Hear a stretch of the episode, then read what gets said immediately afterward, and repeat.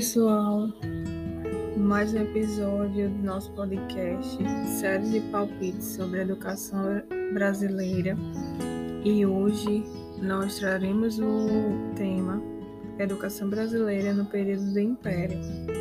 Lembrando que essa é uma iniciativa da disciplina de Educação Brasileira do Programa de Pós-Graduação em Educação da Universidade Federal de Campina Grande. Eu me chamo Liliane, sou mestranda do programa e irei mais uma vez trazer debates, temas, textos relacionados à história da nossa educação brasileira. E mais uma vez conto com as opiniões de vocês, questionamentos e colaborações. Prepare seu cafezinho, a sua água e vamos debater sobre mais um tema enriquecedor e muito importante para nós conhecermos sobre a nossa formação da educação no Brasil.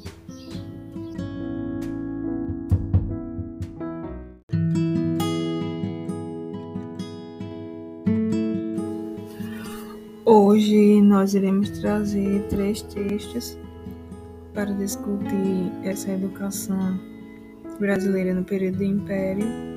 O primeiro texto é de Graciliano Fontino Lordão, um professor de cor na Paraíba do Norte, da autora Aranovic Pombo Barros, professora na UFPB. Depois, a racionalização de oferta e estratégia de distinção social, relação entre escola, distribuição espacial, família, no 800, Rio de Janeiro e São Paulo é das professoras da USP, Angélica Borges, Diana Gonçalves Vidal, e o terceiro é a Instrução Reformada, de José Gondra, no livro A Emergência da Escola, professor na Universidade Federal do Rio de Janeiro.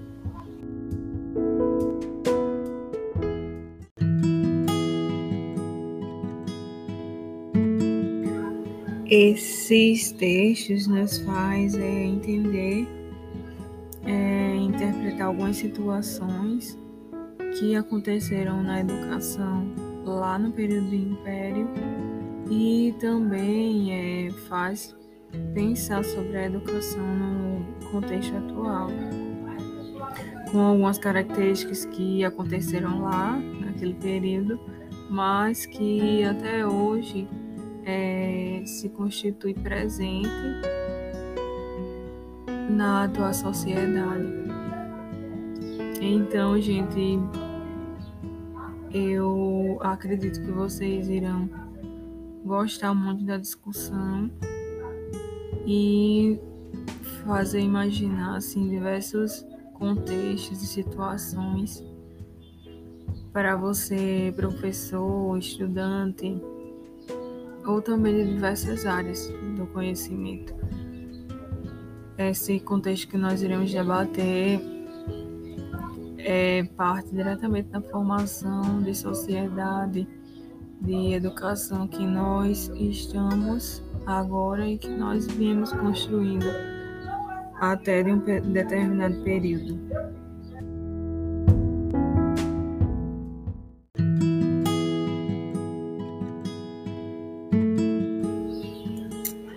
Então, mais uma vez me apresentando para vocês, eu me chamo Liliane Barbosa e estou aqui, né, nesses podcasts trazendo um pouco sobre algumas temáticas da educação brasileira.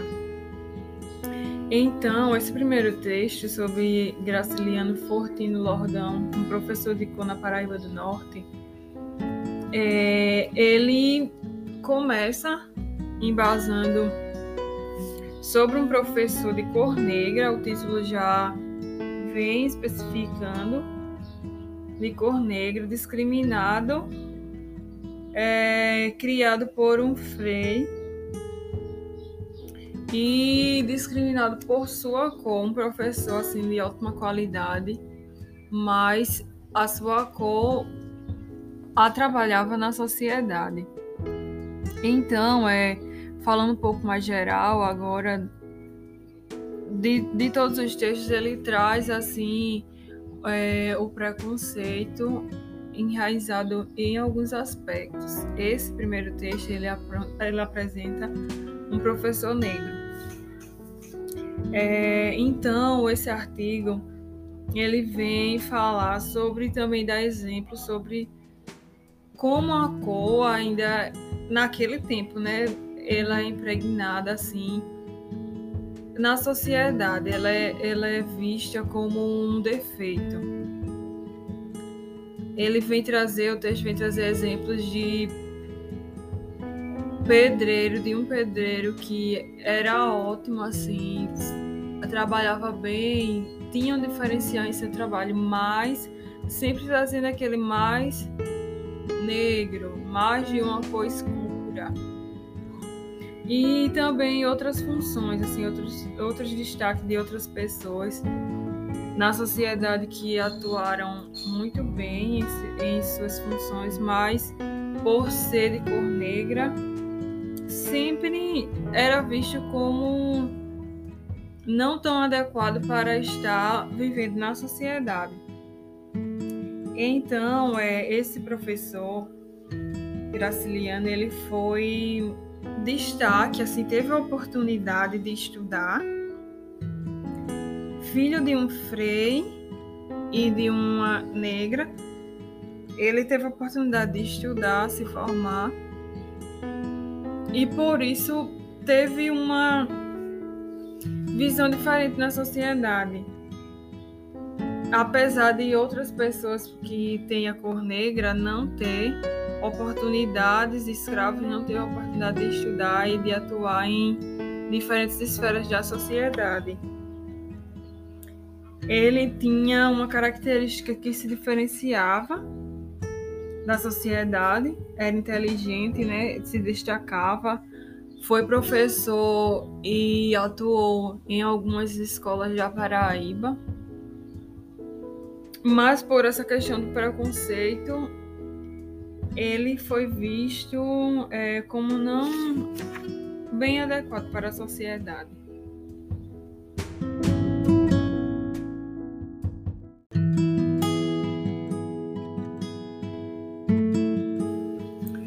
E só falando mais um pouco de Graciliano Fortino Lordão, ele foi aluno de letras, falando assim um pouco mais de, das funções que ele exerceu, é, estudante do liceu, professor particular, mestre autorizado pelo governo, professor, servidor público, deputado, dirigente do Partido Liberal e coronel.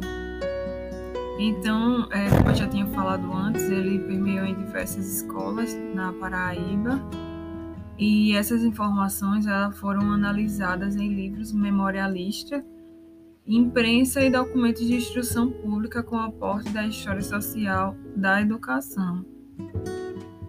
E ele traz assim esses aspectos de ser de cor no Brasil no período do Império.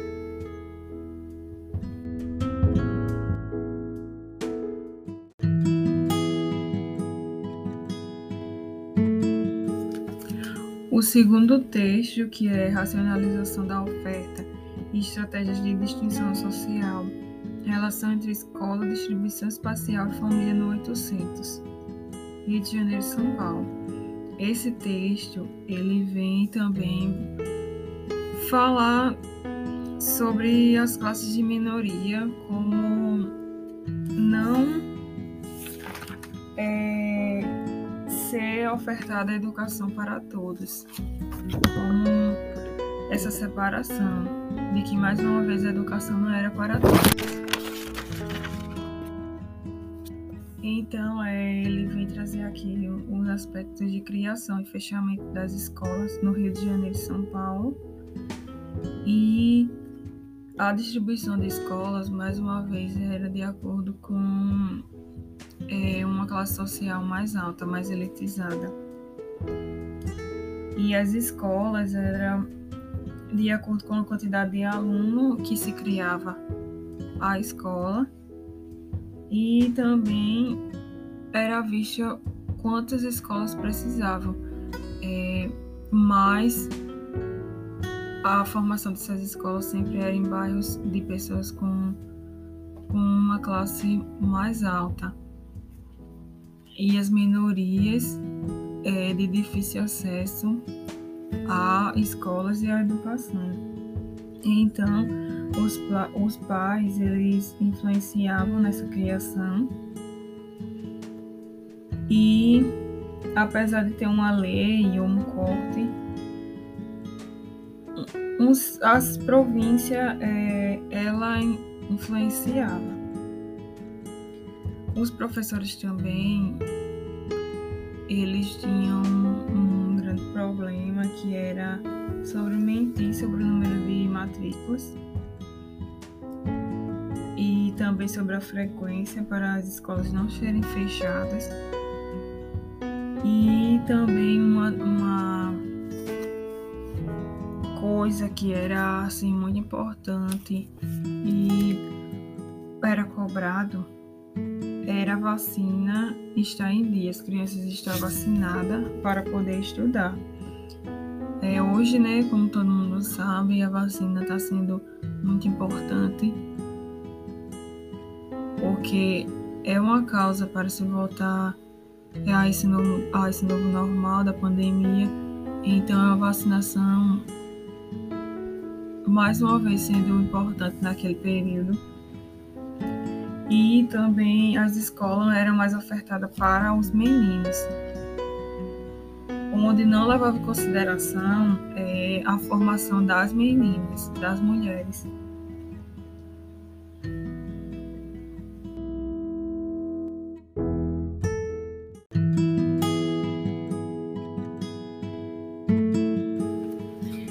Então, é, as famílias elas participavam diretamente nas orientações e opiniões das demandas da escola, elas sempre estavam presentes. E os alunos, eles tinham uns problemas que eles não voltavam para as, o segundo horário de aula. Mas por quê? Porque precisavam trabalhar em casa ou com a família. E assim os professores, eles obrigados a pensar em algumas estratégias para contornar esses problemas, para que isso não afetasse nas, nas estatísticas de melhoramento da escola. É, então, esse artigo traz assim é, aspectos de bastante relevância e mostra então que a permanência da escola em um determinado lugar, ela traz é, evidências de uma determinada classe escolar e social que se forma é, aos, aos arredores da, da escola, onde quem tem escola mais perto de casa sempre tem um grau, pode haver que tem um grau mais elevado na educação do que aquelas classes de minoria que não têm condições de ir a uma escola mais um pouco mais longe. Então esse artigo traz esses aspectos.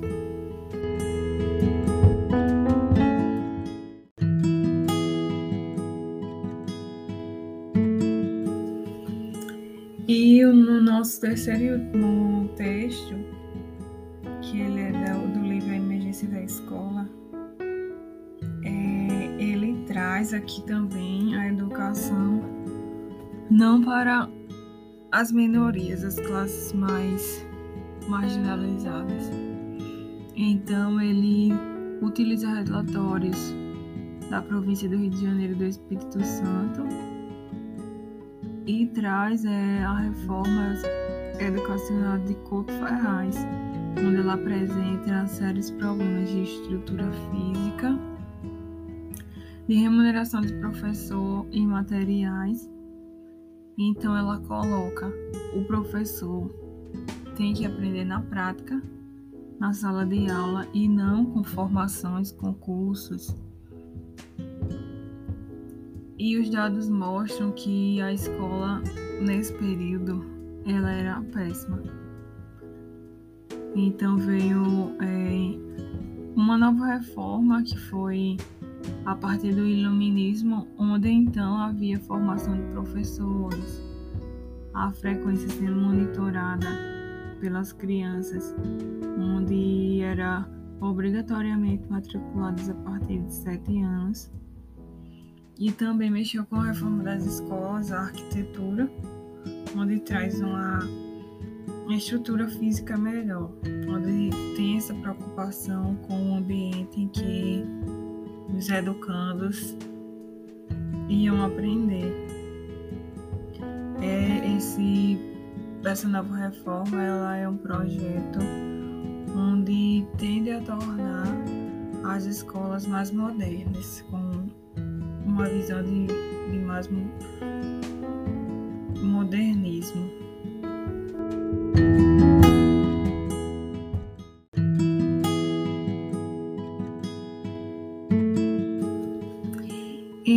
Então, pessoal, é, os escravos também, mais uma vez, não tinha direito à educação e também a vacina vem bater neste texto também. Como sendo prioridade, os não vacinados não tinham é, o acesso à educação. Então, é por hoje, o que nós percebemos diante dos três textos são essa exclusão das classes minoritárias dos excluídos, principalmente dos escravos, ao não acesso à educação.